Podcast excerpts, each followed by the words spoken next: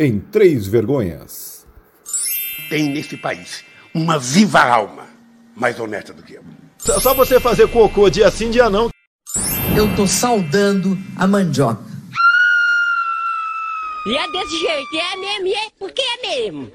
Salve geral, estamos começando mais um podcast O Pior do Brasileiro, seu podcast semanal, envolvidos não na pandemia do novo coronavírus, mas envolvido na pandemia da corrupção do MEC.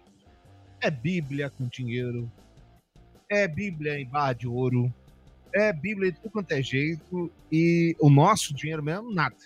Não vem? Mas você sabia, Tramujas? Salve, salve, tudo bem? Olá, Ednei, olá, Marco, olá, Jason e olá, ouvintes do nosso podcast. Você sabia que o Brasil tá melhor que os Estados Unidos? Olha, se tá melhor que os Estados Unidos, eu não sei. Mas na visão de um cara, tá, né? Tá melhor que os Estados Unidos, o, o Brasil. E ele tem mais. Eles estão seguindo a nossa cartilha, não é mesmo, Guedes? A redução dos impostos federais primeiro e pedindo aos estados que também reduzam os impostos estaduais e ainda vão mandar para o Congresso. Nós já mandamos, já foi julgado, já foi aprovado no Congresso, e estamos agora na instância final lá com o Supremo. Então, uh, nós estamos à frente deles também na política monetária, estamos à frente deles no ajuste fiscal, que já fizemos também. Tem o JB brasileiro e o JB norte-americano. o norte-americano. É, é, é, é. Entendeu, gente? Entendeu? Olá, gente, salve, salve. Olá, Ednei, olá, Marco, olá, Tramujas, olá, você que nos vê pela live do Facebook, YouTube, Twitch, olá, você que nos ouve pelas plataformas de podcast. Hoje, apesar dos pesares, né? Vamos começar com vida nova. Todos os equipamentos aqui, o Ednei ganhou na Mega Sena, não sei se vocês estão sabendo. O Ednei ganhou uma bolada grande, comprou Uhum. todos os equipamentos novos. Bem eu. Tá tudo novo aqui, computador zerado. Eu já comprou falei que a mesa é nova. A mesa nova, a mesa nova, Mesa é nova. computador financiado em 37 vezes nas Casas Bahia Isso. e o técnico que, insta- que instalou Steve Jobs Formatou o veio computador. na mesa branca e É, era- Não, o técnico é extremamente competente. Não É. venha falar mal Não, do técnico é na minha fantástico, frente. O cara é Não, o cara mandou bem, só esqueceu de um pequeno detalhe, né? Ora, pois, pra que Ora, navegador, pois, né? era um técnico português. Salve, salve, Marco. Bem-vindo. Salve, meus amigos, salve todos os nossos ouvintes espectadores. Pois é, o, o- o- nosso Guedes aí, eu não sabia que o posto de piranga também vendia KY, né? Porque acho que é só, que é só isso que ele faz com a gente. né? E sabe o que é mais sensacional da frase dele quando ele tá falando ali, tentando vender novamente ilusão de alguém que não entrega nada? Ele fala, não, Olha, porque sim, lá nós estamos caminhando. Parece que ele tá governando não só a economia do Brasil, mas também nos Estados Unidos. É, Mundial daqui a pouco, né? É, a confusão, será que acontece porque o dinheiro dele tá em, tá, tá em paraíso offshore. fiscal, então ele não sabe exatamente em que país ele tá? Não, ele deve entender bem no Panamá. Lá no Panamá ele deve saber bem como é que Ilhas é. negócio. Bermudas. Ilhas Bermudas, eu acho que é o ideal. Bom, você que está nos ouvindo pode participar conosco pelo e-mail o pior do brasileiro podcast arroba gmail.com o pior do brasileiro podcast arroba gmail.com aliás sabia que do meu roubo eles não pagaram nada? Nada zero. Zero zero pagamentos. Então a coisa tá feia nosso programa hoje seria sobre mimimi, retomando o assunto da semana passada que nós Tivemos que encerrar abruptamente devido a dificuldades técnicas. Exatamente. Na verdade, eu queria ir lá na pizzaria, que era o pagamento do Geis, estava com fome e resolvi encerrar. Hoje, como é o Marco, e ele sempre arruma uma desculpa para ir embora, eu não tô com tanta pressa assim que ele vai dizer, ah, amanhã Já veio tem comida, o... Ednei. amanhã tem o filmagem, amanhã tem que arrumar não sei o quê, esse tipo de coisa, não é? Então se aproveitou Não, hoje hoje e veio comida. Hoje não. Não. Ah, hoje tá, tá tá tranquilo? tranquilo. Ah, então beleza. Obrigado, Vivian, pela liberação. O Alvará já veio por WhatsApp, então tá Exatamente, tranquilo. já recebi aqui o Alvará, tá tudo certo. É, então, nós tivemos que encerrar. Mas a Jenny está. com- Como é que tá quando tá meio doente, assim, acamada, Ela está debilitada. debilitada hoje, não vai poder participar conosco. Semana que vem, se Deus quiser, ela está de volta.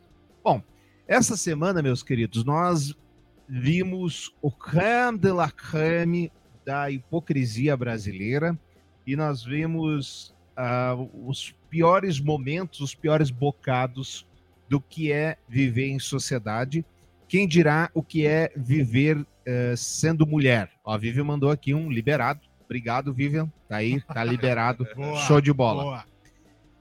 O que, que aconteceu? Nós tivemos o caso da menina de 10 anos. Então vamos aos fatos. Aos fatos. E realmente eu vou dizer aos fatos que não tenho opinião formada sobre isso, quero ouvir os colegas. Uma menina de 10 anos mantinha relações sexuais com um menino de 13 anos. O menino de 13 anos era filho do padrasto da menina. Moravam juntos na mesma casa e etc. A lei brasileira considera que qualquer relação sexual com menor de 14 anos é estupro. Não importa se é consensual ou não. Até porque eu, particularmente, não acredito que uma menina de 10 anos tenha qualquer noção do que seja consensual, deixe de ser consensual e etc. O tempo passou, a mãe da menina percebeu alguma coisa com 21 semanas e na 22 segunda foi até o hospital para pedir, foi no conselho tutelar, faz, é, denunciar lá e foi até o hospital pedir o aborto da menina. O hospital em Florianópolis disse que só abortava, ainda que casos de estupros, até a vigésima semana. Certo? Certo. São fatos. Fato 2, a menina, a mãe da menina procurou a justiça. A justiça o que fez? Tirou a menina da mãe, colocou num abrigo por mais de 45 dias. A promotora e a juíza tentaram demover a menina da ideia de fazer o aborto. E ness, nisso passou que a menina acabou ficando com 29 semanas. O The Intercept, que é aquele site, trouxe a história, trouxe a fala da juíza que perguntava quanto tempo ela conseguiria ficar com o nenenzinho para deixar o pulmãozinho encher de ar, etc. E a menina, meio assustada ali, falou: Ah, acho que consigo. Fizeram lá o aborto com 29 semanas. O fato é que, com 29 semanas, é um bebê já formado. pronto, formado. Na verdade, a partir da vigésima semana, uh, já há bons índices de recuperação do bebê. Quem corre mais risco, na verdade, é a mãe ao, dar, ao fazer o parto do que o próprio bebê. Ponto 1, um, etc. Aí, ou tornou-se uma nova cortina de fumaça, porque uh, principalmente as pessoas ligadas à direita, à ala bolsonarista, perguntavam: mas por que não deixou nascer e entregou para adoção? Por que não deixou nascer? É, já é formada e etc, etc, etc.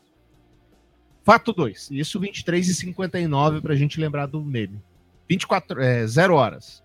Uma atriz famosa, Clara Castanho, descobre é, três dias antes de dar luz que estava grávida. Três dias. Três antes. dias antes. Diz ela que estava com o ciclo menstrual é, normal. Sim, mas Tinha sido. É, diz que não engordou. E isso foi atestado pelos médicos. A gente não vive lá, né? Mas Sim. essas são as informações oficiais. Ah, ela disse que foi estuprada, depois de estuprada fez os exames lá de praxe, que é HIV, etc. Tomou um tal do coquetel e a pílula do dia seguinte. O bebê nasceu, ela não quis o bebê e deu para adoção. Aí a mesma galera, que maldição, tinha que ser da Globo, como é que não cuida do filho, etc, etc. Nós temos duas nuances, dois, segundo a lei, estupros, duas crianças, uma que não nasceu, ou nasceu e morreu, eu não entendo os termos técnicos sobre isso, como é que funciona, e outra que nasceu e foi doada. A que fo- foi tirada, fizeram parto e não doaram, perguntaram por que não deixaram nascer e doaram. A que doaram, perguntaram por que doou. E o que é mais absurdo dessa, dessa segunda história é a divulgação do, do local de nascimento da criança, Isso. o horário e uma série de questões que. A própria violam, enfermeira, né, que avisou o Léo Dias, o Léo Dias e o tal do Matheus Baldi, que eu não conhecia até ontem, até essa história estourar. É, o Léo Dias não publicou nada, mas numa entrevista no Danilo Gentili deu a entender que uma atriz de 21 anos que posa de bonzinha tem um karma muito grande para entregar porque entregou um filho. Caramba, que. E aí a- aquela Como é que eu- não tem uma palavra educada, escrota da acompanhante que era acompanhante, que era acompanhante do diretor, né? Exato. É, Diretor a- de televisão. Paulo a- a Font- Antônia Fontinelli, alguma coisa assim, que tem um programa na Jovem Pan Paulo- lá. Daniel, não, Paulo, Paulo- Isso, daqui a pouquinho a gente lembra.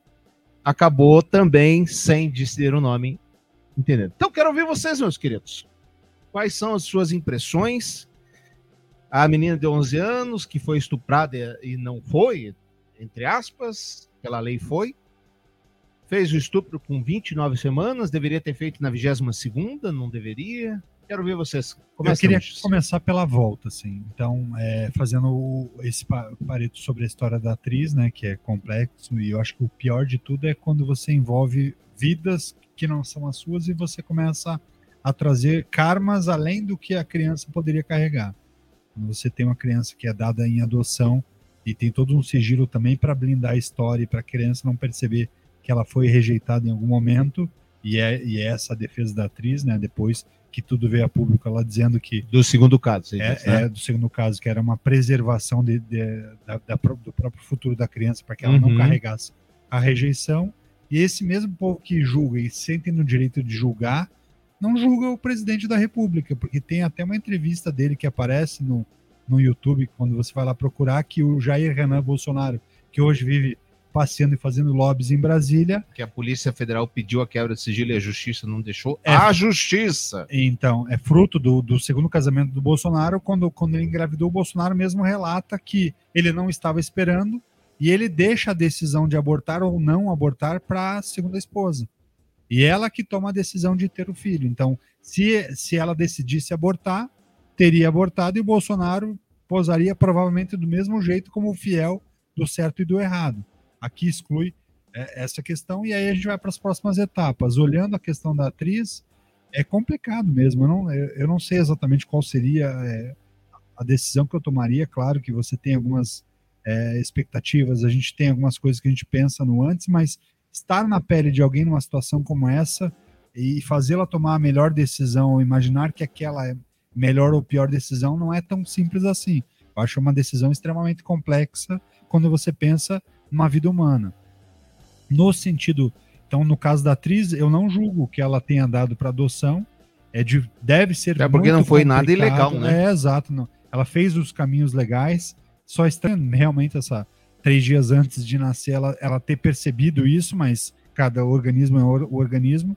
Mas se ela tomou a decisão, é, a gente não sabe como que ela viveria ou conviveria com essa criança que é fruto de um estupro. Uma mulher que é estuprada, é, é, a gente não sabe exatamente como, como, como fica a cabeça dessa pessoa, qual é o trabalho psicológico, como seria conviver com essa criança. Então, é, não é tão simples assim. A Fontanelli, quando ela julga e quando ela põe o dedo, será que na vida dela ela tomaria sempre as atitudes certas? Será que ela sempre acertou, sempre fez a coisa certa? Esse é o primeiro caminho. O próprio jornalista lá que está falando do karma, eu pouco conheço da história dele, mas até onde eu sei é um cara que foi envolvido em consumo de drogas, teve toda uma dificuldade, teve depressão, foi, voltou.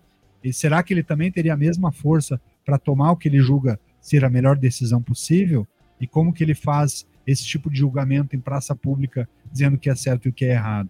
E, a, e aí, voltando para o caso da menina, é complicado sim o, o, o aborto, é, é, a morte de uma criança, mas será que tirar a vida de um bebê é, não evitou a morte de uma criança de 10 anos? Porque um organismo de 10 anos estava pronto para parir uma criança que possivelmente ia nascer é, com, com, certa dificuldade no, no, organismo pequeno. Então, acho que são perguntas importantes da gente fazer. É importante entender é, o cenário da criança, como, como que está o estado psicológico da criança, o que, que a, a, a, medicina diz, de que forma foi feito esse atendimento. O que é complexo é você pensar numa juíza e essa juíza e essa promotora, ou quem quer que seja, que não tem nada a ver com a biologia, que não tem nada a ver com a vida humana, ela sim tomar as decisões pela criança ou pelos pais da criança, sendo que é, a medicina também deveria ter, ter acesso a isso para que fosse tomada a melhor decisão possível. Né? É, eu, eu acho assim, é, a gente está cada vez se afastando mais, é, se afastando mais do que seria ideal no Brasil. No Brasil, a gente teria que sempre ter uma campanha educativa sobre isso, chamar isso para o debate, para as pessoas conseguirem formar uma opinião melhor. E não ser uma torcida de. É isso. Né? Uma torcida de, ah, porque eu sou direita, então eu sou contra, ah, porque eu sou esquerda, eu sou a favor. Não, você pode ser direita, você pode ser a favor, você pode ser esquerda, você pode ser contra, Uhum. e assim por diante. Então você não precisa abraçar toda um ideal, né? ou- ou toda uma, uma, uma, um- uma gama de. de E vem um enxoval pronto, vem né? um enxoval pronto, você compra o kit pronto, né? E a outra coisa é que, cara, como brasileiro, ele é hipócrita, né? É, Você vê hoje muito dessas pessoas lá que tem esse perfil mais de direita, né? O, o agricultor lá que, que planta sua soja, as coisas. Cara, esse povo, na década de 80, de 70, do que vinha desse Citotec do Paraguai, Cito- era Citotec, né? O nome, né? Acho do remédio, que tinha abortivo, era milhares de gente fazendo encomenda, porque eu fui sacoleiro naquela época, de- na época de 90, e eu tinha muito Sacoleiro internacional. É, internacional, não era qualquer. né? não. certo? E do que tinha gente pedindo. Hoje mesmo, nos camelôs no Rio de Janeiro, os caras gritam na rua, vendendo, certo? Então é uma hipocrisia enorme. Né? Cabe para mim quando eu estou falando que a minha família está me escutando. Né? Mas se eu vou lá no prostíbulo e eu engravido lá, que eu sempre conheço, que eu sempre vou lá, fulana, ciclana, que a gente tem algum tipo de ligação, a primeira coisa que eu vou fazer é pedir para ela abortar. É isso. Né? Então eu acho assim que no Brasil a gente teria que trazer realmente essa, essa discussão é, com pessoas que sejam especialis- especialistas nisso, é, até para a gente entender é, o sofrimento de um feto, quando que ele começa, quando que ele não começa, as pesquisas serem colocadas na mesa para a gente pensar mais do que a nossa religião, né? Pensar como seres humanos. Até porque eu, como o Claudinei falou, também não tenho uma, uma, uma opinião formada, Claudinei. Eu não tenho, porque Claudinei? Eu tô tentando lembrar É, quem é Claudinei. Claudinei, rapaz. Claudinei é um outro amigo meu. Mas então, quase igual ali. É, Ednei, eu também não tenho uma opinião formada, certo? Porque falta informações. Falta você ter uma discussão maior para você saber, peraí, opa, É eu, eu, sou, eu sou a favor da vida. Eu não gostaria de ver, né? E é uma- fácil, dentro do que você está trazendo, tipo, eu sou a favor da vida, mas qual vida? Uhum. O do feto ou da menina de 10 anos que poderia ou não morrer Isso mesmo. devido ao fato do. E- Esse caso é um caso, um caso terrível, né? E, ah, mas em- tantos outros casos de pessoas que são estupradas, né? É, o que isso leva a pessoa, o resto da vida da pessoa? Às vezes está matando duas pessoas, né? Como Às fica a vezes- cabeça de- Sim, como depois fica. de uma depressão, Isso de, mesmo. de- de- da pessoa até levar suicídio por, por questões de não saber conviver com, com, com abuso, como que o Estado lida com isso, como que as pessoas no entorno trabalham com isso. Então, É, isso mesmo. Acho que tudo isso deveria ser colocado para uma discussão maior. Só que no Brasil hoje, como eu falei, a gente parece que tem torcida de futebol em vez de conseguir trazer um debate. Vamos ouvir o senhor, senhor Jason. É- Traga à luz a ribalta sua inteligência, sua, sua magnânima Saga- sagacidade. Pare pro Claudinei. Sagacidade de, um- sagacidade de menino inocente que Eu, sou. menino Claudinei, estou à sua escuta. Então, eu acho muito, muito, muito engraçado a indignação seletiva do povo. Para uma parcela aí, vale mais a ideologia, né? Vale mais a, a- a- o partido que você torce. E é torce, não é concorda. É o partido que você torce. Se você torce para a direita ou se torce para a esquerda, são eles que vão ditar o que Uhum. você pode ou não pode fazer. E se você se rebelar contra, Deus livre. É, enxurrada de, de merda É na sua horda. cabeça. É, a Não, horda. aí você. Lá em Minas, literalmente, né? Jogado- É, mas aí foi briga de torcida, né? Mas eu, eu creio que, no caso da primeira menina, é, antes de mais nada. A menina de Santa ciência- Catarina de 10 anos. É, a menina de, de Santa Catarina de 10 anos. Tá. O, o único lado que deveria ser de fato escutado é o lado da ciência. Ok. Você vai preservar a vida da menina, faz o aborto. A menina pode, pode ter essa criança de fato? Não faz. Se bem que assim, é, cara, um filho. Nós quatro aqui já somos pais. A gente sabe que um filho é um divisor de águas na vida de qualquer ser humano. E assim, mesmo que a pessoa seja bem bosta e não tenha é, é, a paternidade aflorada ou a maternidade aflorada, isso muda a pessoa. De um Tá, jeito ou de outro. não uma pessoa de 10 anos. Cara, é, a- mudaria, a muda? vida, mudaria a vida da pessoa, dessa pessoa de 10 anos? É um lixo. Lógico, porque ela não teria toda aquela fase gostosa, aquela fase bacana, que você. é, aquela magia da infância, da adolescência, a juventude para curtir. Tem gente que abrevia esse caminho e não curte a juventude. Então, eu acho que, no caso da menina de 10 anos, deveria ser ouvida a ciência. E dado razão à ciência. Eu creio que colocaria em risco a vida da menina de 10 anos, foi tomada a atitude correta. Apesar de, sei lá, 29 semanas, já ser um. é, não é mais um feto, né? Já Não, é. Já é um bebê. Já é um bebê, já tem sistema nervoso é, formado e tudo mais. E, e Eu só- talvez aqui tá, é, o tomar a decisão certa ou errada, eu, eu- eu, de fato, eu também não tenho o melhor caminho. Eu Acho que a ciência é o caminho. A ciência pode ditar o Porém, melhor é, caminho. existe re- religiosidade, a maneira como a pessoa Existe, depois vai isso mesmo. conviver esse processo. Então, tudo isso é, é complicado. Mas eu acho que também é importante a discussão, um, um- um processo que vai além desse caso, né? Que é um processo de, de trabalhar a cultura mesmo da, da sociedade para como que a gente consegue antever isso, né? Para que isso E aí a gente tem outra também, né? discussão dentro do que você estava falando, que é a questão de, de ensinar a sexualidade nas Exato, escolas. Exatamente. Educação sexual Educação tão sexual. demonizada pela situação que a gente vive hoje. E aí vamos lembrar, Tramujo, daquele documentário do Michael Moore que a gente trouxe aqui, Exato, exato. que a França, a Inglaterra e mais um outro país que eu não lembro qual é, tem as menores taxas de natalidade adolescente eh, do mundo. E os Estados Unidos é das e mais os altas Estados do Unidos são uma das mais altas. A diferença é, desde criança eles aprendem sobre sexualidade nas escolas. Isso Nos não é um Estados- tabu. é, nos Estados Unidos era, eles pregavam a castidade, né? E, e segundo o cara que engravidou a- o secretário, não lembro se era um prefeito de uma região, ele engravidou a, Enquanto, a mulher prefeito dele aos Texas, se 15, não me engano. 16 anos. É. enqu- enquanto aqui a gente fica na meninas usam rosa e meninos usam azul, como né, Isso. nossa Damares, querida Damares quer falar, né? E é totalmente contra esse tipo de conversa na escola. Ela acha que, tipo assim, não, que criança não tem que falar sobre isso.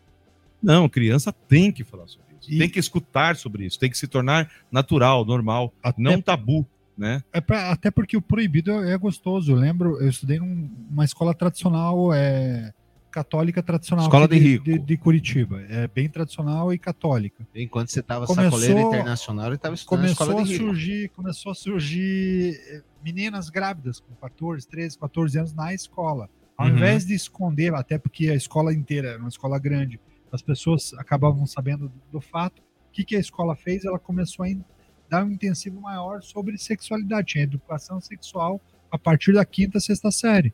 Então aquilo ensinava a a- o adolescente a conviver com o próprio corpo, entender os desejos, as vontades, entender o quanto você tem, tem os riscos né, de você ter, da, da menina ficar grávida, de se engravidar uma menina. Então, acho que o esconder o fato nunca vai melhorar o fato. É, então, acho que é, vou- a questão é tornar claro. Eu acho que nós voltamos mais processo. ou menos aquilo que eu estava falando, né, Tramujas? É, a gente tem que colocar para debate isso. E hoje, mais ainda, porque hoje parece que o mundo traz tantas mudanças, tantas coisas que o mundo clama, né? É, você vê a questão LGBT, quem mais, você vê essa orientação de gênero, você vê sobre o aborto e diversas coisas que a gente não discute. Que nem a gente assume uma posição, às vezes sem nenhum, não conhecer nada, Vamos fingir que não está acontecendo, É- é, é melhor mesmo, fingir né? que não está E acontecendo. o pior ainda, né? A gente vem com as fake news ainda para fomentar estudo, desde a, né, a gente já começou lá na madeira de piroca, né? E toda hora a gente tem alguma coisa para fomentar o que, que você não gosta desse outro lado. Sabe? Então, é, é- cara, nós estamos anos luz atrás de, de- de Europa, essa coisa toda, e seria tão fácil, porque isso não demanda muita coisa no governo. Né? Uma propagandinha de vez em quando, um negocinho, sabe? É, conversar no MEC, em vez de distribuir ouro, distribui lá, sei lá, eu, né? Alguma coisa para eles poderem conversar melhor, sabe? Sobre esse tema. Então não sabe muita coisa. Mas parece que não querem. E, e é- e se há um fato grave que é real, é o que não é, que não é ocupado de maneira organizada. Quando você fala de. Ah, quando, quando falam que a esquerda ocupou os sindicatos, que a esquerda ocupou as escolas. Por que, que ela ocupa as escolas? Porque é vazio. Quando você fala que não tem política dentro de uma escola, é mentira. Sim. Sempre vai ter política. Tem um lado que vai mais para a esquerda, um lado que vai mais para a direita, alguém que é mais centrista. Então, existe um lado pré-determinado. Quando você anula isso e finge que isso não acontece, o lado que deixa de exercer o seu poder ou deixa de exercer seu foto, seu, seu foco, ele simplesmente some. E o outro lado aproveita o todo, né? Não, é, a se, pro- se partir do Grêmio Estudantil, todo o Grêmio Estudantil ele tem uma ideologia. Né? Exato. Se o, meu, o meu, meu partido lá para disputar o Grêmio Estudantil é a favor de X, X, X de X. Tenho certeza que o outro vai ser totalmente contrário. Né? Então já, já começa ali a política. Deixa E- claro desde o início, e aí tem os limites para que você tenha discussão que de Isso fato mesmo. construa algo melhor. né? Isso mesmo. Agora, quando se foge do, do debate e finge que não existe, o outro lado que segue a regra fala: não, tá bom, eu não vou, eu não vou ferir a regra de existir aqui dentro desse contexto. Sempre vai ter um outro lado que vai falar: não, pera aí, dá para fazer de um jeito diferente. E vai- Agora, vai, pulando O que me espaço. incomoda muito é a questão de você medir os outros como a vida dos outros tivesse as mesmas facilidades e as mesmas dificuldades que a sua. A minha régua vale para você, vale, Vale para você. mundo. né? Ah, Onde é que estava essa mãe que não viu isso É, acontecer? é, Fácil, verdade. né? De repente ela estava trabalhando É, das isso aí. 5 da manhã às 11 da noite, pegando 10 ônibus para chegar em casa, para trazer a comida para casa e não vê. eu, eu tenho um grande amigo de, de, de hoje, assim, Camana. Ele é um cara. Meu pai, meu pai era anestesista, ele tinha pavor de criança na cozinha. A gente, criança, assim, a gente não entrava na cozinha. Por quê? Porque a área meu pai atendia era queimados. Então ele via muita criança entrando o tempo todo no, no, no queimados do evangélico fala: caramba, olha. Ele deve ter me não de- visto por lá. não deixava entrar de jeito nenhum. Até que um dia eu conheci o Camara e ele falou: Cara, eu com 5, 6 anos de idade, eu pegava a escada para subir, né, para ter altura no fogão, para jogar Aham. os salgadinhos para fritar. E eu falei: Caramba, cara, e você não tinha medo de se queimar? Ele falou: Cara, se eu não fizer isso, quem ia ajudar minha mãe? E como que a gente traria dinheiro para Uhum. casa? Fala, cara, que história fantástica, né? Sim, E- e, é, é uma é realidade que eu- é que eu o via, jeito né? que as pessoas têm de ficar medindo os outros como se a vida fosse É isso aí. igualzinha. Mas é o, é o debate das cotas, né, Dini? Hoje a gente Debate nas das cotas. É o debate das cotas. Né? As pessoas, ah, eu sou contra a cota, sou não sei o quê. Cara, se você é contra a cota, você é um idiota. Exatamente. É, Você sabe exato. que eu- eu- essa semana tem um cara que eu sigo no Twitter chamado Caio. é, Me fugiu o sobrenome dele. Eu sei que ele tem um canal no YouTube chamado Fisiculturista. Ele é. Ele é. Cada um que o Jesus segue. Cara, mas é- ele, ele tem uns vídeos muito interessantes. Ele é um físico, tipo, ele manja de, de física teórica e tudo. E ele, cara, ele é um esquerdalha assim, muito grande. Mas ele é um esquerdalha tremendo. E aí ele tava falando sobre cotas, que teve uma, uma, uma vereadora, acho que em São Paulo, que falou: eu sou contra as cotas raciais. As cotas devem ser sociais. Cara, eu concordei. Só que ele tava dizendo assim, que nunca ouvi uma merda tão grande. Eu cheguei e perguntei, escuta, mas por que, que você acha merda? Sem ofender nem nada. Aí ele, olhando pra tua foto, eu entendo que você não entenda. Né? Não, não, não encare isso como sendo é, maldade, mas olhando a tua foto, eu entendo que você não entenda. Brancão, É, olho brancão, azul, olho azul, azul, e tal. Viveu só nos melhores ambientes. do, do Paraná, né? Então ele falou: olha, é, os negros têm é, sido perseguidos pela, pela polícia, os negros é, precisam desse, de- de- desse privilégio para poder subir, para poder galgar um espaço na sociedade. Eu continuei sendo contra, mas os replies dessa treta me fizeram enxergar que esse lance de cotas raciais engloba também as cotas sociais. Sim, com certeza. Então, tipo, No eu era Brasil, meio ignorante. que tá na mesma. É, eu, eu ignorante no assunto, tava contra. Hoje eu sou a favor. E, e outra coisa, Jason, é, é, sabe que o brasileiro dá jeito pra tudo. Se você não coloca como uma cota, eu até, até acho legal de vocês colocar uma cota racial e uma cota social, Uhum. né? É, mas o brasileiro dá jeito pra tudo, certo? É, o cara vai falsificar atestado de pobreza. Ah, sim. certo? Infeliz, Carteirinha né? estudante, que É, carteirinha estudante, essa coisa toda. Então, não é só isso, né? Quero ver o cara conseguir se pintar, né? E, E- chegar lá e... Já aconteceu, né? É, Incrivelmente é, já incrivelmente aconteceu. Ou aconteceu. até porque na cota você se autodenomina negro, né? Quantos casos a gente já escutou de pessoas que colocam lá na. Aham. preenchem lá dizendo que ele é negro, quando você vai ver o cara. Sim, uma estuda- teve nada. um caso de uma estudante de medicina. Te- Teve um, um rapaz que passou para a procuradoria em Brasília, foi até no Fantástico. Que aí ele falou, mas como que está diferente essa foto? E você se pintou? Não, é na época que tinha pego muito sol. pois é, não. Você veja bem, cota de deficiência pública, deficiência física.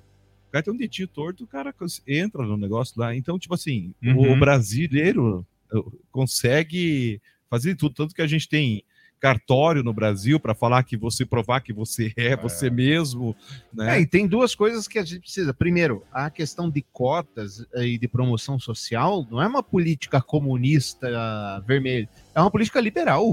Inclusive defendido pelo Milton Friedman. Milton, acho que é Friedman, um dos maiores liberais dos Estados Unidos, um Chicago boy. É, é uma política liberal, uma política extremamente de direita. Até porque os caras de direita que querem o quê? Ganhar dinheiro e ter lucro, eles sabem que se você tiver uma margem, se tiver uma margem social muito grande, você não consegue fazer com que a sociedade cresça, a sociedade não crescer, não consegue ter dinheiro. É, isso um, não é porque são bonzinhos. Não, mas é porque ele enxerga a necessidade, inclusive, da Isso. evolução da sociedade como um todo. né? Exatamente. Que Se você olha para cá, no região sul, por exemplo, e no Paraná, eu eu também era um pouco contrário lá atrás, quando se falava em cota, mas, ah, não, porque não existe racismo, que você pega dentro de você e você acredita que as pessoas refletem a mesma coisa. É o negócio de medir com a própria régua. É simples assim, mas, ah, mas eu não excluo. Cara, mas veja na tua sala da faculdade, quantas pessoas são negras, quantas Sim. são brancas, sendo que a, a sociedade aqui também não, não, não tem. Sabe que não, eu, não exclui um, tanto um assim. né? exemplo disso, Tramujas, é o negócio antigamente eu falava assim, mas que diabo esse negócio de dia do orgulho gay? É, pra que dia do orgulho gay? É dia do ser humano, tem orgulho de ser ser humano? Você o quê? Um animal? Quando na verdade eu não tô convivendo com aquela É, realidade. Pra mim, que não tenho nenhum tipo de preconceito, é besteira. Fala assim, é, E, você é só eu. e- Você é um cara que gosta de outra coisa que eu não gosto. Mas eu os acho que quem- eu- eu- eu acho que quem- base são os não velados, né? Porque, ah, Claro. porque ah, não existe preconceito porque eu nunca vi falar. Mas você vai ver no processo seletivo, muitas vezes, o cara na empresa, ele olhou, ah, não, aquele cara lá tá meio Ah, afeminado, Quantas, não vou quantas contratar. vezes, né? Quantas vezes você tá. A gente passou por isso, de falar, ah, o fulano passou, o primo lá passou. Na federal vai ganhar um carro do pai, porque o pai não vai precisar pagar, Uhum. não vai A precisar faculdade. pagar a faculdade. Quantas e quantas vezes a gente ouviu isso? Esses tempos, já faz tempo, já uns dois, três anos, chegou meme para mim, fotografia da, da turma, da turma de odontologia de uma faculdade no Salvador. Só branco. Não tinha um negro Uhum. Em Salvador. em Salvador. Então você Que a para pensar. Teve da- uma dessas- outra também de uma festa que teve do prefeito, acho, lá de Salvador. E todo mundo da festa era branco. Quem estava servindo? Todos negros. Os, os garçons, Que o absurdo, pessoal, tudo tal. cara. Então, se procurar isso daí, você vai Não é E aí, é quando absurdo, você. é a realidade. É, é, É, é, é mas a realidade é sociedade, absurda. Claro que É absurda, mas é E claro aí, que é. quando você Nós, vê a nós temos um abismo enorme. E quando você vê a Sabe? tentativa de E a- equidade... as cotas vêm para tentar Exato. diminuir isso. É trazer equidade ou pelo menos a representação social. E a raiva pega que dá, a raiva que dá, que daí as pessoas pegam. Veja lá, Joaquim Eu- Barbosa. É Sabe? um em- E daí eles pegam um, um milhão. É, um- e daí um- colocam, tipo assim, se ele conseguiu, você também pode. Ah, é. Ah, Ou aquele papagaio de pirata do Bolsonaro, que é o deputado lá que. O Hélio. O Hélio Bolsonaro. É, Aham. é o Hélio Negão, né? É, mas é, ele usa a alcunha de Hélio É que Bolsonaro, na né? última eleição todo mundo usou, mas ele é o Hélio Negão. É. Então, que, tipo, de assim, fato não é um representante da- dos negros. Não, até não porque é. ele não tem essa. Não, nós, nós temos aqui, se veja bem, né? A Associação Palmares. né? Cara, Essa Que- associação que- Palmares, eu já falei, é um tiro muito certo do Bolsonaro. A porque Fundação, vocês não têm o que falar, né? a O Fundação pessoal não tem Palmares, o que né? falar dele. Hum. Eles queriam um negro. O Tá aí o negro. Camargo, o Camargo, que é o, que é o negro mais. Capitaneada por um, por um antinegro, né? cara, Exatamente. esse é um capitão do mato, né? velho? É, esse isso é. ele- inacreditável. Cuidado, cuidado. Não, capitão do mato, tô falando, é, certo? Ah, Lembra muito a história, né? É, tipo assim, é um cara que, que nega as suas origens, Ele é um negro que, nega, que nega que, que, Aquele que- filme do Tarantino, como é que é o nome do filme? É o Django Esse. Livre. Django Livre, Isso, exatamente. aham. Que tem o, o, o negro, O da, casa da lá. casa lá, isso, Isso. mesmo. É o cara que nega É as suas origens, É, nega, nega que, que, que, que a sociedade tem uma dívida com, com os negros. Claro que nós temos. Nós estamos há 120, 100, sei lá quantos anos da, da, da escravidão. Nós estamos há duas gerações. Se você parar para pensar, duas, três gerações do final do, do fim da escravidão. Então, você hoje anda no Largo da Ordem, o chãozinho que se pisa ali foi todo assentado por, por escravos. Por escravos. Né? Exato. Ui. Todo o Pelourinho, nosso Pelourinho. o ali- Pelourinho ser um local turístico É, é, inacreditável não- até hoje, né? é um lugar, é um local turístico. Hoje, hoje, coincidentemente, nós estávamos discutindo sobre Pelourinho. Né? Nós estamos fazendo uma gravação de um documentário e hoje eu fui numa associação é, que fala, que está falando sobre trazer para Curitiba um pouco mais esses espaços que têm uma, uma, uma história dos negros. Né? Nós temos uma, uma árvore que é milenar, uma das mais antigas do Brasil, que era cultuada pela religião. Nós temos o Pelourinho, que hoje fica ali coberto de lixo. E as Uhum. pessoas não sabem a Aqui história. em Curitiba, tá Aqui em? Curitiba Ah, tá. né? Fica coberta de lixo e as pessoas não sabem a história. Então, bem isso mesmo. Nós temos uma dívida com eles. Temos, temos uma dívida, sim. Certo? Porque as favelas se formaram, as favelas que até hoje as famílias estão lá, certo? Por causa de um fim de uma, de uma escravatura e que você largou os negros ao léu. Ah, sim, se vira, né? Se Vai vira. e- Se vira. Tem um estudo delicioso de um historiador, de um historiador negro, que ele fala que o principal inimigo é, dos negros não foi o Império, foi o golpe republicano. Porque na época do Império, na época do Dom Pedro, já se gestacionava a libertação dos escravos mais baseado na premissa americana da libertação da guerra civil, que é a qual? Ah, então seu Jason é escravo, então seu ah, você tem aqui quantos anos você está escravo? Ah, 20. Então você tem esse pedaço de terra aqui, esse pedaço de terra é teu para você plantar. Então, e tá aqui uma indenização para você seguir a vida. Não Essa foi era a jogado ao Léo, né? Não Exatamente. foi jogado ao Léo. Já estava, inclusive, na. Não era Congresso que chamava na época da monarquia, do Império, não lembro. Mas tinha lá dos deputados lá da, da época. Já havia um projeto nesse sentido sobre é, a libertação dos escravos. E aí, esse historiador, me perdoem, eu realmente esqueci o nome dele. Ele conta que a principal coisa horrorosa que aconteceram aos negros não foi o Segundo Império, claro, mas sim a guerra, a- O, o, golpe. o primeiro golpe militar, né? O O primeiro, primeiro golpe. golpe militar. José Bonifácio. Então você veja como a a história é cíclica. Mas para encerrar esse assunto, eu li um, um tweet, Facebook, whatever, é muito bom. Falou assim: eu também sou contra cotas. Eu sou a favor de vaga para todos. É. Pronto, para que ter vestibular? Pronto. Já não ia, não, a gente não estaria discutindo cotas. É, exato. E se melhorasse a base, né? O ensino fundamental, você daria acesso a todos. Pronto, não. é, Se tem vaga para todo mundo, se o cara termina o segundo grau, em teoria ele pode fazer a faculdade. Exato. Mas, como diria o nosso querido ex-ministro da Educação, Faculdade não é para todo mundo. faculdade não é para todos. Muito bem, só deixa eu dar uma passada aqui. A Vivian mandou pra gente, ó. Infelizmente, são dois casos, quando a gente falava do estupro, eh, de violência contra a mulher agravada pelo julgamento público.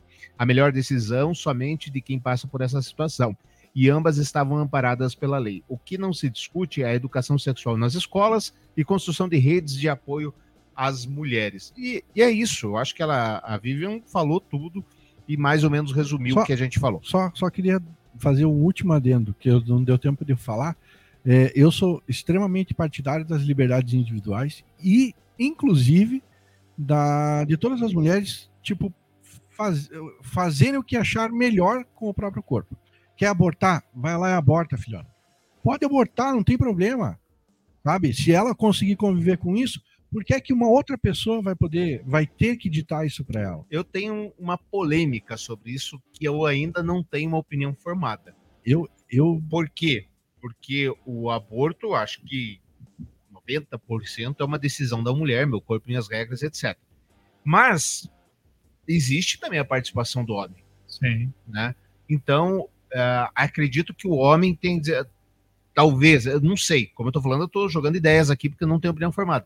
Senhor, o senhor é o pai aqui? O senhor vai cuidar dessa criança? Que a mãe não quer, você vai cuidar dela? Bom, então, mãe, você vai ter que ir até o final, entregou pro, pro Geiso. Não cuidou? Cana. boa.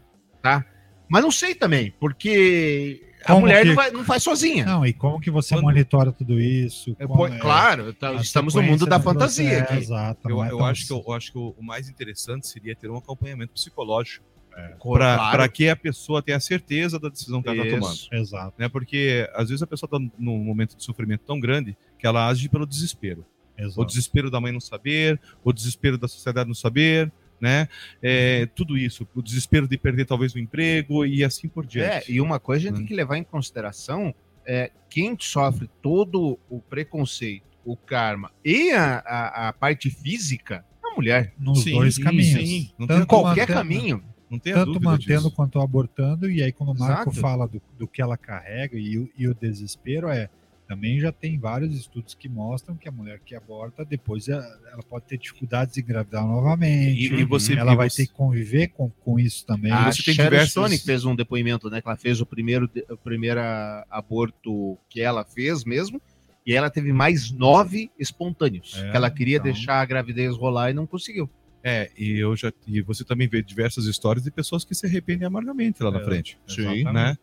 É, então eu acho que deveria ter um acompanhamento psicológico antes da pessoa tomar a decisão, realmente. né? Exato. Agora, a decisão tem que ser sempre da pessoa que está carregando. o Eu acho Eu também. também, sabe? Concordo com isso.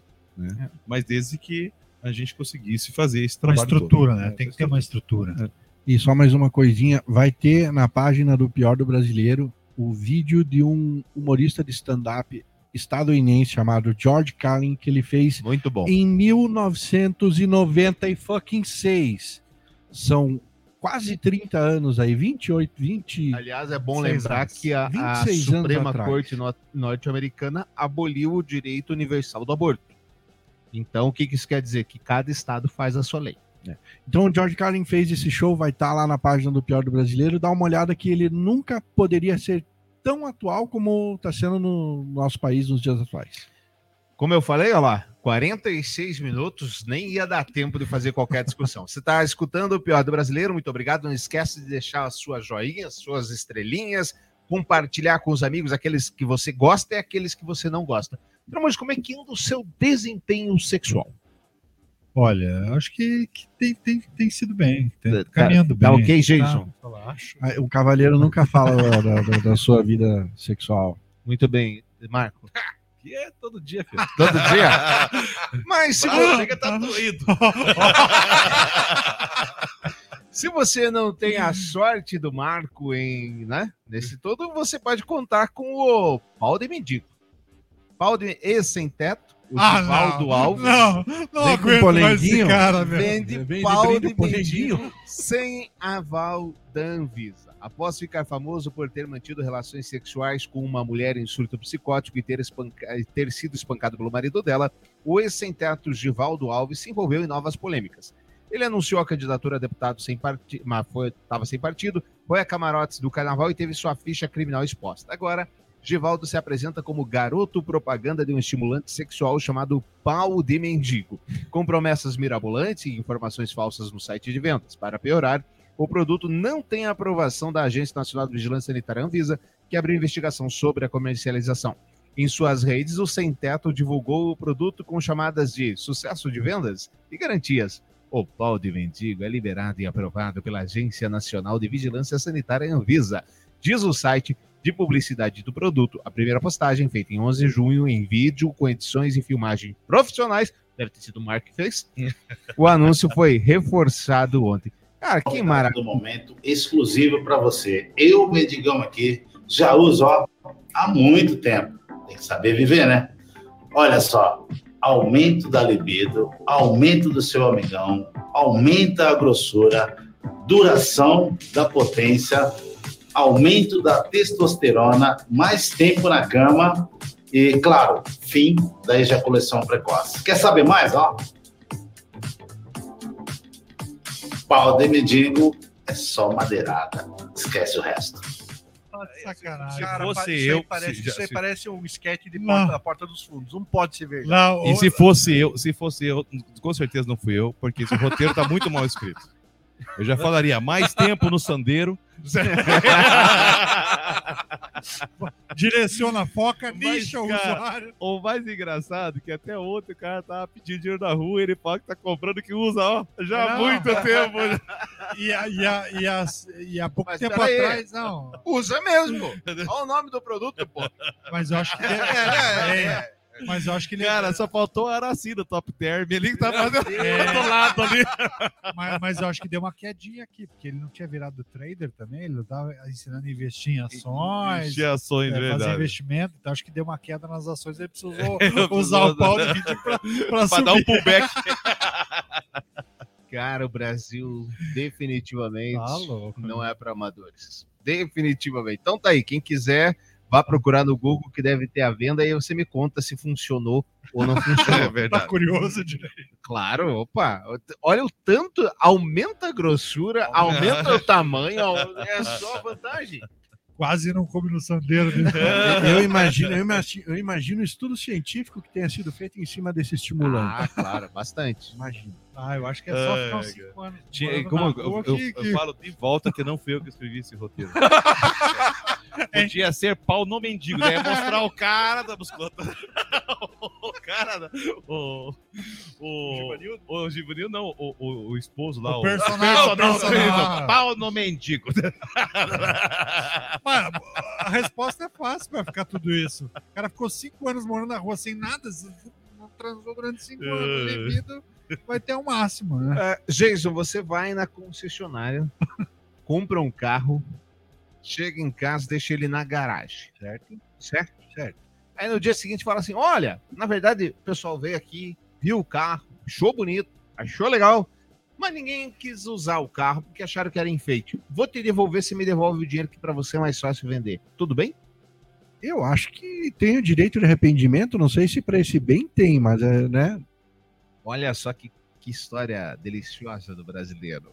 Em Santa Catarina, mulher não corta bolo de aniversário e pede para devolver. Ah, velho, não, não, sacanagem. não, não. É um bolo realmente bonito, dos dinossaurozinhos. Ela etc. quis usar só de enfeite na festa, pelo Uma visto. confeiteira de Joinville, no norte catarinense, viralizou após publicar a mensagem que recebeu de uma cliente na internet. No texto, ela pedia para devolver o bolo que havia encomendado para uma festa de aniversário, afirmando que o bolo não havia sido consumido por parecer de mentira e queria receber o dinheiro de volta. O caso foi divulgado em 20 de junho, a publicação já tinha superado, blá, blá, blá, blá, blá, blá, blá, blá. Ela disse, queria ver se posso levar o bolo aí e você me devolve o dinheiro, porque foi um dinheirão e ninguém cortou o bolo. Estava tão lindo que achavam que era de mentira. Ah. Eu também acabei esquecendo de cortar. Tá e aí, Tramujas? né? Acho Ah, que isso aí é marketing, só pode, né? Só pode. Não, não tem outra explicação. Eu né? não, a- eu acho que pode, cara. Eu acho que pode. Hoje em dia, cara, eu acho que pode. As pessoas estão muito fora da casinha, sei lá. Eu... Marco, eu quero de você a definição de trairagem. Trairagem. Trairagem. Eu tenho quatro, quatro letrinhas boas ali pra explicar isso. É? Ah, então eu vou passar a conversa. Vamos pro nosso amigo Tramujas aqui. né? Tramujas, definição de trairagem. Trairagem, imagina você trabalhando no judiciário brasileiro, Ok. tá bem tranquilo. Só um lá. pouquinho, só um pouquinho, só um pouquinho. As opiniões dos nossos comentaristas não representam necessariamente a opinião deste podcast. Pode ser. Você lá como juiz federal e trabalhando lá no, no judiciário paranaense, lá na boa e tal, e chega um político. Senhor presidente da República. chega um político bem, bem, bem rápido e rapina da política paranaense e fala, cara, você é juiz aí, mas você tem um potencial bem legal, me ajuda aí com, com, com os trabalhos importantes que a gente precisa fazer. Você vai direcionando o judiciário para o caminho que eu gostaria que fosse legal. Só não olha o rabinho que eu tenho preso ali com a justiça, mas pode olhar de todo mundo dali para frente. Me ajuda que eu te ajudo. Me ajuda que eu te ajudo, puxa aquela gavetinha bonita e a coisa vai sendo construída durante mais quase 20 anos, né? De relacionamento profissional. Um vai ajudando o outro, vai prendendo um parceirinho ali, vai prendendo um parceirinho aqui, vai, vai, vai jogando outro carinha na, na cadeia. Esse Abre- vai deixando de lado. Vai deixando. Não, opa, Abre- apareceu esse cara aqui, põe ele de lado. Abre um lava, uma, uma lava rápido, né? Um lava rápido que só lava carro vermelho. Não, a amizade come- começa antes. Tem, tem um, um certo banquinho que era um Sim, banquinho do Estado, sim. que tinha muito parceirinho ali que tinha pego dinheiro e não ia conseguir devolver. E aí falou: Ó, amiguinho juiz, ó, finge que você não tá vendo nada, tá tudo bonitinho aqui, as contas estão todas certinhas, deixa o Estado engolir. o prejuízo e vende a parte boa para um banco privado. É, né? Hoje, hoje em dia falam segue. de rachadinha, naquela época era rixadinha. É, muito, tinha né? muitos, tinha, exato. É, tinha acho, que a rixadinha. ori- acho que a origem é por aí e a coisa vai, vai ganhando forma, vai ganhando peso. Vamos lá, você não é político, mas eu vou te dar os passos para você chegar na política, você vai fazendo as tuas amizadezinhas bonitinhas ali e Vou tal. investir 20 milhões na tua candidatura. É, e aí vem pro meu partido, vem, vem, vem cá pro meu partido. Não, vai você, vai, vai- você vai ser o candidato a presidente e tal. E aí o relacionamento tava lindo, bonito, 19, quase 20 anos de amizade, Vinte lua de mel, relacionamento. vinte anos de lua de mel. Tava lindo, bonito pra caramba, assim, até que de repente eu, como juiz federal, falo, cara, quer saber, teu partido é muito pequenininho pro nosso relacionamento, eu quero coisas maiores, né? Uhum. Eu sou muito grande, eu almejo coisas maiores, viro as costas pra você falar, Eu não, posso mais, nós dois não, não podemos não, mais nada. vou- né? não já podemos, não podemos. Com você eu não consigo, não podemos É, nada. Não podemos falar nada. Vou para outro partido, dou um pezinho na bunda de você e falo o seguinte: ah, quer saber? Você que é o senador do teu estado, né? Então é. Quando você pensa que tá tudo certo, não, tudo bem, já acabou, já foi cada um pro seu Me lado. traiu, ele vai né? pra outro estado, É, eu vou ficar vai- aqui chorando. Daqui a pouco ele vem. Qual que é, qual que é seu, qual que é a vaga que você está concorrendo que é a única aí no estado? Senado, né? Então tá bom, me dá aqui essa vaga que é minha. É, em São Paulo não deixaram, é aqui mesmo, então. Pesquisa no Paraná aponta Ratinho Júnior como favorito ao governo e Moro à frente de Álvaro Dias no Senado. Essa é a primeira pesquisa no Paraná depois que Moro divulgou a intenção de disputar um cargo no Estado. O atual governador do PSD lidera as intenções de voto na disputa pelo governo do Estado e Sérgio Moro, do União Brasil, é apontado como o candidato que mais deve receber votos para ocupar uma vaga no Senado Federal, em que concorre o nosso querido Álvaro Dias. Na pesquisa estimulada, quando os nomes são apresentados, aí para o governador não vão nem falar. ah, e é beleza, beleza. Na pesquisa espontânea também. Com o Senado Federal, em relação ao cargo no Senado pelo Paraná, Sérgio Moro, Que coisa, hein? as quatro letrinhas era o M, É, R, O. M.O.R., é, exatamente. Aparece com 30% dos votos. À frente de Álvaro Dias, seu padrinho político, que tem 23%. O doutor Rosinha tem 7%. Paulo Martins tem 6%. Aline, quem é essa Aline? Sleutias? Não conheço. 2%. Alex Canzene, o eterno candidato, e Guto Silva, 1%. E em segundo cenário, agora sem Sérgio Moro, aí o Álvaro Dias lidera com 35% dos votos. Que coisa, né? E, e o Então, mais. olha só, se ele sair candidato a governo, que ele tá ameaçando também sair candidato a governo, Derrubou. ele ferra com o Ratinho, que sempre foi um apoiador dele. Exato. Se ele ca- sair candidato ao Senado, ele ferra com o Álvaro Dias, que é padrinho político dele. Agora não mais, né? Porque ele saiu do partido, não pagou Se a ele conta. sair a deputado federal, ele ferra com o Deltan Dallagnol, que não. sempre foi parça dele. O negócio é ferrar com. Ele chamou o Givanildo lá para ser assessor na É, meu amigo. Tá faltando um pau de mendigo pro Moro, Jason? Pois olha, eu acho que sim, viu? Eu, eu tô achando que. Eu tô achando que. Fala com o Givanildo. Seu Moro, procura o Givanildo lá. Dá, dá, dá uma conversadinha com ele. Vamos dar uma volta de sandeiro. Vai ser bom. Jason, qual é a. Como você definiria a paixão cega? A paixão cega é aquele negócio que você se machuca e nem percebe. Só vê depois quando começa a cicatrizar. Marco, como é que você definiria a paixão cega com burrice? Seria isso tudo que o Jason falou? É? Quando você se separa da ex e continua, depois volta com ela e se machuca a segunda vez. É isso daí. Pede ali casamento de novo. Ah, jovem usa ferro em brasa para marcar 22 de Bolsonaro na pele. Detalhe, o ferro em brasa é usado para marcar bois. É, Gado, gado, gado. emblemático. Rebanho. Esse eu tiro o chapéu pra Rebanho. ele. Esse é. E só para lembrar, né? Na última eleição, qualquer número do Bolsonaro. 17. Nessa é 22. na Antes da próxima vai 17 ser- era 11. E na próxima Esse- será qual? Não sei, tomara que seja um número 88, que ali dá para fazer, né? Legal se fosse se, o- se o Lula fosse, né? Pra um dia lá pra Ir pro 22. Meu Deus do céu.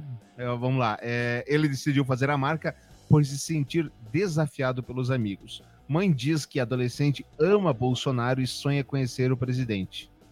Ah, não. não. O, o Jason, leia lá para mim, por favor. Não, aqui aqui não, não, não, não vou conseguir.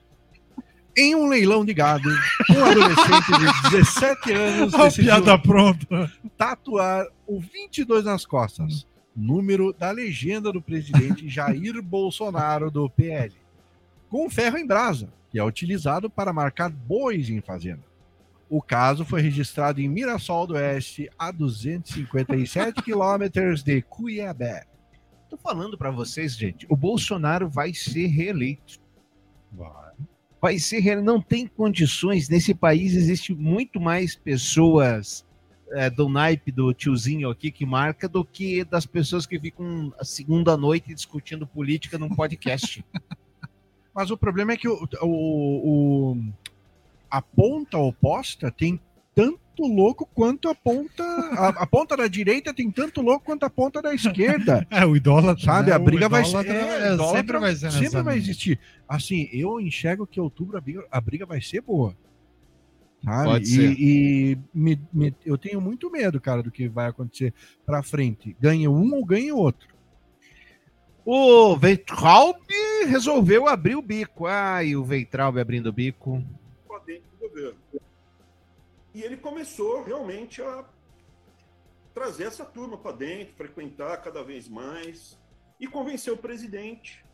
Pô, quem vai me dar uma ordem dessa? Meu chefe. Ele falou: você vai ter que entregar o FNDE para o Centrão. Veitraub é da não faça Educação. isso, é preciso. Aí chegou o general Ramos com essa estratégia que eu considero muito equivocada de colocar o Centrão para dentro do governo. E ele começou realmente a trazer essa turma para dentro, frequentar cada vez mais e convencer o presidente. Pô, quem vai me dar uma ordem dessa? Meu chefe. E aí, pessoal? Veitraub também jogando no ventilador. Eu acho que o Ventralb vai ser citado no programa seguinte, né? Ah, com certeza. Foi, amigo. Com O- certeza. O programa Dando seguinte. spoiler aqui. Com certeza. Mas sabe que se é uma coisa que, que ele tem razão, é essa questão. É, convenhamos que antes do Veitraub era o, era o ministro da Educação que não falava português. Não, ah, o Veitraub foi o primeiro, não, foi? Não, Vélez, Não, não, não. era o colombiano, Era Vélez. colombiano, é. Antes do colombiano tinha um mais. É, Não, tinha um que ficou um dia, que depois descobriram o currículo Não, falso esse que dele. não entrou, que era o. Pois é, Mas o primeiro era um colombiano, que é, se eu não me engano era um colombiano, que era o Vélez. o Ricardo Vélez. Ricardo. Era Ricardo? Não lembro. O primeiro não. Lembro que era o, Vamos ver ministros da educação É. aqui do Bolsonaro. Vai era o falando aí. primeiro que não falava português. O Weitraub era o ministro da Educação que não escrevia português, porque ele escreveu impressionante com C, então. De Não, o fato, erro, Ricardo Vélez. 2018, Mendonça Filho. Depois, em 2018, ainda é, Rocieli Soares.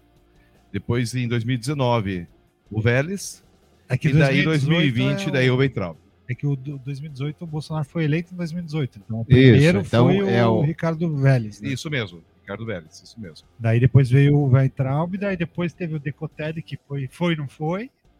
E aí entrou esse. Essa... O Carlos Decotelli. Exato. E aí é o. Depois entrou E tem o pastor- Renato Feder, que John foi, não Lab. foi também, né? É, exato, que é o secretário de Educação do Paraná, que era o que é presidente, que era dono. E aí nós tivemos um ministro, Multilaser. Milton Ribeiro. Milton pastor. Ribeiro. Pastor, pastor que, que para ele a educação tem que ser que tem que ser na porrada e tem que ser no não, não pode ter equidade, né? Mas aqui a gente descobriu uma nova faceta do Bolsonaro, né? Bolsonaro mãe de Ná. Né? Ele, Ele estou, né, Estou estou pressentindo. pressentindo, atenção, olhando aqui na minha bola de cristal, que a coisa vai ficar feia. Ele, ele tava do lado do ministro da Justiça, olhou pro ministro da Justiça, o ministro da Justiça não falou nada. Segundo o ministro da Justiça, o Reis ele não falou nada. E aí o Bolsonaro pressentiu. Pressentiu, olha, eu tô pressentindo, apaga as coisas aí, tira tudo que tem aí no apartamento, porque tô pressentindo que a Polícia Federal vai dar uma incerta. PRF colocou 100 anos de sigilo em processos contra agentes que mataram Genivaldo em câmara de gás improvisada. Há mais de 100 anos que o racismo vem sendo encoberto, não seria diferente agora. Vocês lembram aquele caso da Polícia Federal que matou, assassinou um cara um, que tinha inclusive problemas mentais, alguma coisa assim, estava sem capacete, ficou com medo de parar, ficou nervoso quando foi parado, foi para o chão, levou uns cascudos, leva- jogaram na viatura e jogaram la- gás lacrimogêneo e ele acabou eh, morrendo.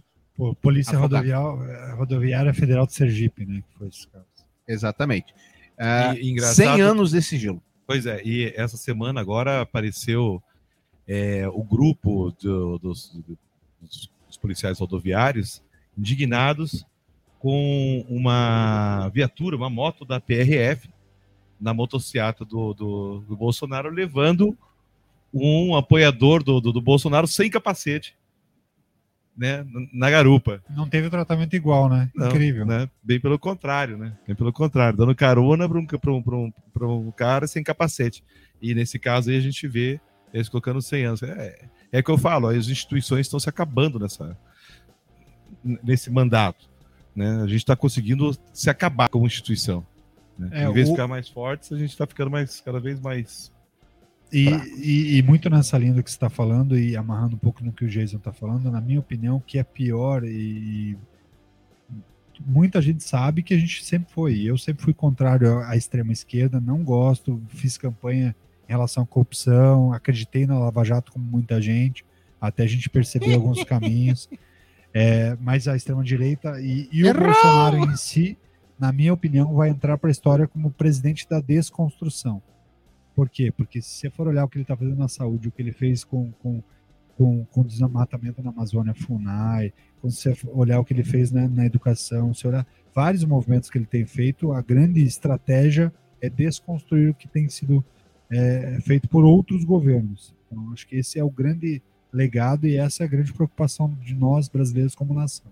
Agora, as eleições estão rodando a pleno vapor, Bolsonaro fazendo as suas motocicletas desde sempre. E hoje, no dia que a gente está gravando esse programa, 27 de junho, entrou em vigor o tal do teto do ICMS. O que, que é o teto do ICMS? Então, os estados não podem cobrar mais do que 18%. 18%. Mais do que 18% de ICMS. É, é uma medida acertadíssima. Sim. É uma medida acertadíssima. E o seguinte, qual que é a mensagem que vai passar para a população? Tá vendo? Caiu o preço da gasolina. Caiu o preço do álcool. Quem que é a culpa dos combustíveis altos? Eles vão deixar de lado o negócio que é Petrobras, que é lucro Exato, acionista, exato. que o governo federal podia baixar, podia mudar a política de preço, etc. A mensagem vai passar, ó, e só tá esse preço porque é 18%. Por que ele não baixa para 10%? É, exato. É que é- essas mudanças autocráticas, sem, sem o devido preparo dos estados para que eles criem outros, outras fontes de arrecadação, ela não vai resolver. Ela Mas resolve vamos, parte. vamos falar que o Estado também forçou, porque o Estado tinha, por exemplo, 25%, no caso de São Paulo era 24%. 24% sobre uma demanda de um milhão. Um exemplo aqui. Agora ele está arrecadando 5% e continuou 24%. Então Sim. ele podia ter Poderia, afrouxado um pouco poderia. a corda. Todos os estados poderiam. Mas, pô, tá enchendo a burra de dinheiro. Rio Grande do Sul começou 2018 quebrado. Vocês Exato. lembram? Uhum. Não tinha os- Paraná, o Paraná também. seis meses de salário atrasado no Rio Grande do Sul. Minas Gerais, estava no mesmo fluxo, E de repente exatamente. caiu o dinheiro do céu. o Exato. Brasil virou multimilionário? Não virou. O que, que aconteceu é que o, as arrecadações aumentaram significativamente. Exato. E o dinheiro da pandemia. Sim. Que essa é uma defesa que eu faço, entre aspas, do, do governo, que apesar de todo o genocídio que ele promoveu, não se ouviu falar de falta de dinheiro. O Estado pediu e mandou. Ah, quer, quer UTI, manda. Quero remédio, manda. Ele travou as vacinas. Mas o Dória, quando o Só- Dória. só 14 vezes. Hã? Só 14 vezes a vacina. Não era 21? Acho que era 21. 21? Ah, acho que É? era 21, posso estar enganado. Aí quando o Dória peitou, falou: tá, toma a vacina. Exato. vai. Então, é, tem, tem movimentos que acontecem para os dois lados. E o Estado, de fato, sentou em cima disso, até como Isso. todo governo faz. Claro. Mas se a gente for lembrar do Estado do Paraná, o IPVA, por exemplo, que era 2,5%, e o, na canetaça de um dia para o outro, Beto Rich aumentou para 5%, É, podia, agora na, na mudança de governo podia ter mudado. poderia ter mudado. É, Por que, que o volta. Ratinho não fez? Assim como o pedágio, que tá, o Ratinho está segurando o pedágio, a nova entrada do pedágio, porque sabe que não vai entrar pelo menor preço. como ele tinha projetado. Claro que não, e é Então depois tá- da eleição. Tá trabalhando a entrada do pedágio novo para depois da eleição, exatamente. É, não, tem, não tem conversa. Meus queridos, já estouramos o tempo, conforme vocês podem ver. É, filha do Elon Musk quer mudar de nome para cortar relação com o pai bilionário. Por que, Jason? Não sei. Muito bem. A Vivian Jenna Wilson é uma mulher trans de 18 anos e mantém uma vida discreta. Ela também quer alterar seu nome por questões de identidade de gênero. Então ela quer mudar o nome por identidade de gênero, não para se afastar do pai. É isso? Mas vai cortar Não, o vai nome ou cortar o vai sobrenome cortar, também. vai Mas cortar é- o é- sobrenome e o dinheiro Ela também? Vai, vai saber também. do dinheiro, exatamente. Dúvida honesta aqui, tipo, na boa. Mulher trans é, é que vira homem ou mulher trans é, é homem que vira mulher? É o homem que vira mulher. É o homem que. É, é... Não, ah, tá. é, Vivian é o nome dela, mulher ou homem? Não, não. Agora já me perdi. A Viva é o nome atual dela. Ah, tá. Né? Antes devia ser, sei lá, Raimundo, Roberto. Roberto, não sei. Vi com V? Vi. Vinícius. Vinícius, não sei. Sinceramente, não sei.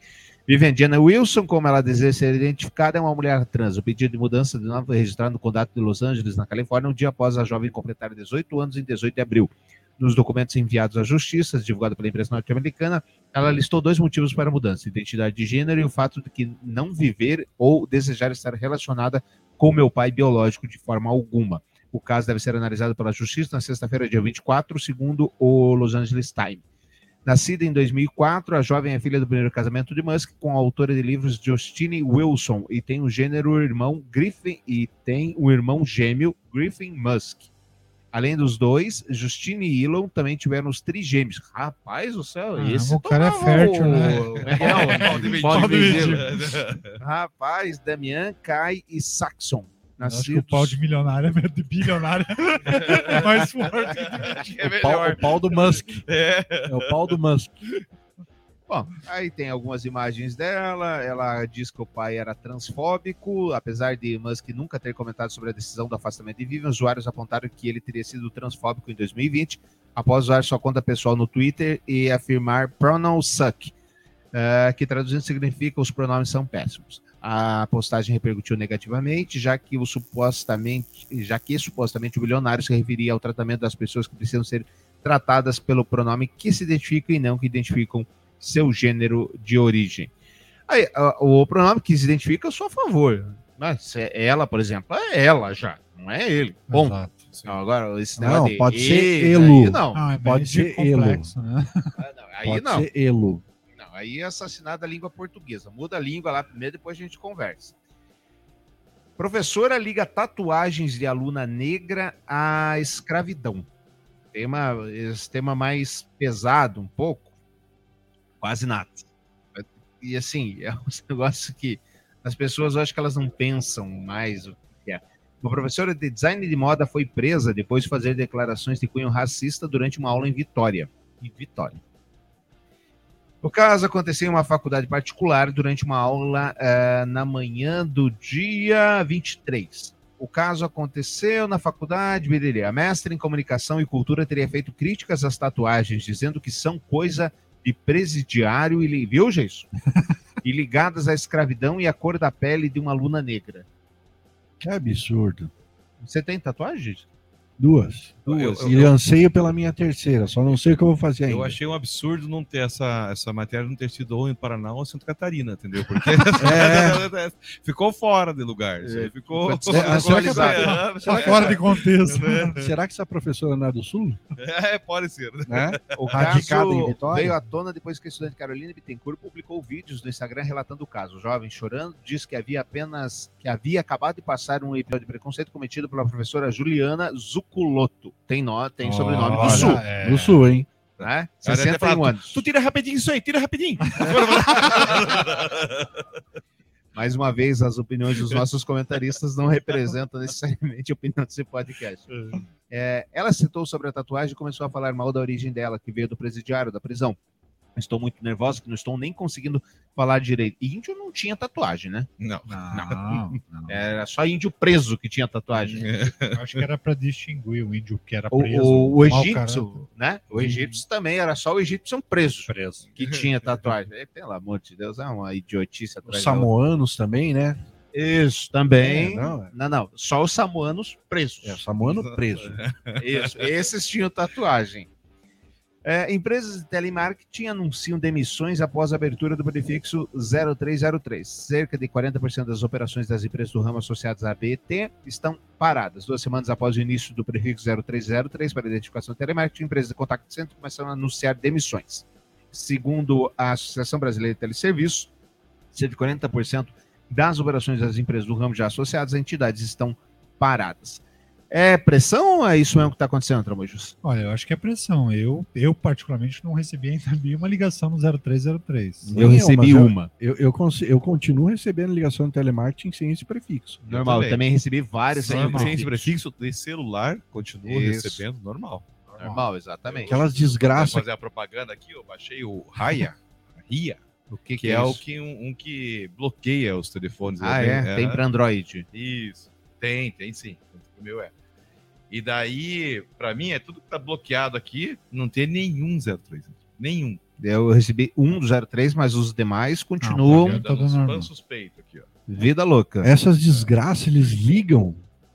Toca, toca, toca. Você atende, decide atender, fica dois segundos, tu É liga. passe. Agora, isso é uma. é, é o carrossel do- da ligação, porque enquanto o atendente está finalizando uma ligação e tá, o sistema está procurando alguém livre dentro do Isso. para repassar a ligação. E tem a, a- Acho que a gente trouxe no podcast aqui aqueles. Não me perturbe. Aqueles que são especializados em saber se a pessoa atende, elas não te É. ligam. Então tem a empresa que te liga e desliga. Ah, Quando é? você atendeu, já deve ter acontecido com você. Sim. É ligou, você ligou. né? Essa Faz, né? U, eh, esse robô, entre aspas, diz assim: ó, o Geiso atende, pode. Daí ele passa que é um número enriquecido que ele chama. Olha que beleza. Não vou, não vou Agora, isso é um mal, eu não sei se é do brasileiro, porque eu não conheço as outras culturas, é querer julgar, jogar ah, o mau serviço na conta do. Ah, coitadinho, vamos perder o emprego só porque você não gosta de receber É, uma ligação. Olha, eu tava pensando no perder que eu ia emprego só porque você dizer. não gosta de pegar o papelzinho, o panfleto na rua. Isso, é, Eu, eu, eu, ia, eu tava pensando que eu ia dizer e, assim, você acabou de corroborar meu pensamento. Há males que vêm para bem. Só. Assim, realmente é um. é, emprega milhares de pessoas e realmente vai ser um baque. Mas você precisa reinventar o serviço. Exato. O Tem- serviço, e ainda as empresas, elas não tomam cuidado. Porque, primeiro, você recebe ligação de empresa que você já é cliente. Daí os caras dão aquele miguezão. Sim. Ah, tá, eu só liguei para saber se tá Eles tudo não bem. tratam nem bem o mailing deles, né? Pra, Exato. pra- pra- Aí eles distribuem aquele e-mail para todo mundo. É. Então, eu sou a empresa X e contrato o Jason, o Tramujas e o Marco para conseguir fazer Nós vendas três para mim. batemos no mesmo cliente o tempo inteiro. O tempo inteiro ligando, falando, moço, É, você já ligou 10 vezes, você já ligaram. Ah, desculpa, vou, vou estar colocando aqui no É. meu CRM para não estar mais te ligando. O E ligam. CRM dele é, chama-se Excel, né? Que não tá conectado. Não nada. Então, assim, a culpa desse desemprego é do mau serviço da má gestão. É, exato, Sim. com certeza. né? É, é como a questão que a gente discutiu do posto de gasolina do frentista. Ah, vai acabar, gente. Sim.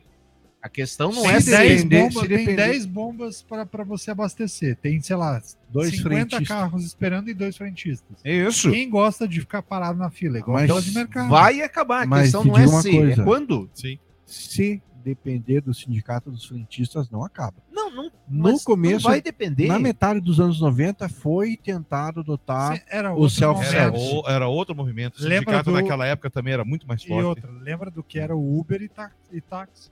Isso. A disrupção. Táxi brigou, não vinha, o taxista ia buscar o Uber. Vai- Isso pode não Vai acontecer agora, acontecer. gente, mas Vai, vai, já- acabar acontecendo. vai é outro acontecer. momento. É outro Ah, momento. Pega aqui os cobradores de ônibus em Curitiba. Quer ser- vai dizer que o sindicato dos motoristas e Pressionou cobradores são mais, são mais fracos que o dos frentistas. Não são. Pressionou absurdamente. São muito mais É. fortes. Esse sindicato assiste passivamente porque não tem o que ser feito ao fim dos cobradores. Exato. Cada dia mais linhas de ônibus só aceitam o cartão. Tem o motorista e o cartão. É, e daqui a pouco não vai ter nem o motorista. Essa é a realidade. Verdade. Esse é o tempo. Então as pessoas precisam é, se atualizar. Vamos lá. Contador ligado a Lula. Esse aqui o Tramujo queria eh, falar por conta da tendência da imprensa, né? Contador ligado a Lula é suspeito de lavar 16 milhões em loteria com PCC. O Departamento Estadual de Investigações sobre Narcóticos, DENARC, pediu à Justiça o sequestro de bens do contador João Muniz Leite por suspeita de lavagem de dinheiro do crime organizado. O investigado e sua mulher garantiram 55 vezes em loterias federais somente em 2021, segundo apurações. Em uma das vezes, ele dividiu o prêmio de 16 milhões de reais da Mega Sena com o traficante de drogas Anselmo Bachel Santa Fausta. Que é nome de rico, né? Anselmo Bachel Santa Fausta. O cara preta considerado como um dos principais fornecedores de drogas do primeiro comando da capital PCC. Santa Fausta foi morto em dezembro do ano passado. Por que você acha que é tendencioso aí, Tramujas? É convidativo, assim, a gente que não gosta do Lula, você que tem algum, alguma questão ali, é bem convidativo aceitar essa notícia. Opa, contador ligado a Lula, Você então nem, Lula- na verdade, nem lê a notícia, porque a É. notícia em si nem fala do Lula. É, não, mas. E aí, quando você vai pensar na, na, na poxa, peraí, eu, eu contrato contador pelo menos uma vez por ano para fazer minha declaração de imposto. E aqui, Então, ó, daí lá cara- embaixo ele fala: não há menção na investigação do Denar que a Lula e a seu filho, além da coincidência de endereços. É, então, e, e é esse o processo, né? Tipo, eu contrato contador, eu tô, eu tô ciente de todos os clientes que meu contador atende? Com certeza não. Não. E aí, se, algo, se o meu contador é preso, o cara vai falar: não, tra- contador ligado ao Tramujas é preso por desvio de dinheiro, É, tráfico de droga. Mas blá, é que você não é uma pessoa pública, né, Tramujo? É, mas. O cara, quando se torna uma pessoa pública, primeiro que ele deveria fazer o- o- a contabilidade dele lá no Instituto Lula, se fosse o caso, com um contador que fosse lá de dentro do Instituto, se fosse o caso. Ah, mas- Né? Aí você pega uma pessoa dessa, ah, mas eu acho que coincidências nesse meio são coisas que eu fico com o pé atrás. Eu fico. A gente já falou várias vezes isso no podcast, eu acho que cabe falar mais uma vez. A esposa de César não basta ser honesta. Tem que parecer também. É. Por que, que o Lula falou sobre os criminosos do Abílio Diniz? Porque é inocente. Não. Pensa no boca aberta. Se inocente. você não sabe, o Bolsonaro vai te contar agora. Alguém tem ideia por que, que o Lula falou do sequestro de Abílio Diniz? Não? Não, não, não, também Ninguém não sabe isso, não? Eu vi Aí não sabíamos que ele falou, só não sabíamos assim. Ele teria um contou da história que estava com pena de 10 meninos que estavam presos. É menino de 42 anos, né? É, Esses 10 eram cinco chilenos, dois argentinos, dois canadenses e um brasileiro, que estavam no segundo sequestro. Havia um pedido de resgate de 30 milhões de dólares para a Vila Diniz. E daí falou que esses meninos cometeram um equívoco. Um sequestro, o sequestro é planejado, pessoal. Ninguém vai vou sequestrar o João ali, não, ele quem é o João, onde ele mora, a rotina de vida dele, onde vai ser o cativeiro, como vai ser as negociações. Mas por que, que o Lula tocou nesse assunto? Alguém tem ideia? Ele deu um recado para todos os narcotraficantes e bandidos do Brasil que estamos juntos. mais, mais Entendeu? Ele se pousando de inteligente. Você viu que ele chega com essa hora, agora, assim, daquela pausa dramática, aquela coisa. Isso. Dá- ele dá uma de inteligente, cara. E daí você vê, cara, o rebanho atrás de um. É o encantador de gado. É, cara. Esse é o encantador de gado. Ah, é por isso. Né? É, bem Fala isso assim, mesmo. Nossa, é por isso. Bem isso mesmo. Se então. fizesse um teste de QI ali, se juntasse tudo, não dava Ah, 100. gente, Não- ali- na verdade, ali é um quadro da Praça é Nossa e aqueles outros todos são plaques da Praça é Nossa. São figurantes. São figurantes contratados. Ah, só pra tava no roteiro, aplaudindo, tava no tava roteiro. Ah, então tá. Pode ver que ele, ele até incha mais a língua para falar, Ai, para ai. dar peso no personagem. Era isso, senhores? Era isso. Eu creio que sim. Sim. Mandar um abraço, uma saudação especial ao Aldo, que faz parte do podcast do Haroldo, do Antigas Novidades, que a semana perdeu o pai, felizmente. Nossa, nossos sentimentos a ele, que se recupere e que volte logo ao podcast, seja nos traga a alegria a sua música. Você que nos ouviu, muito agradecido, muito obrigado. Deixe as suas estrelinhas. O pior do brasileiro, podcast arroba gmail.com. É mesmo que você não goste do- dos amigos. Ou, Manda lá. Ou, ou né, com- se, se não gostar, aí que é, que é não, motivo se não gostar, mandar, né? aí que é motivo, exatamente. E semana que vem, segunda-feira, 8 da noite, nós estamos de volta. Até a próxima. Tchau, gente! Valeu. Beijo na alma. Melhoras. Jenny.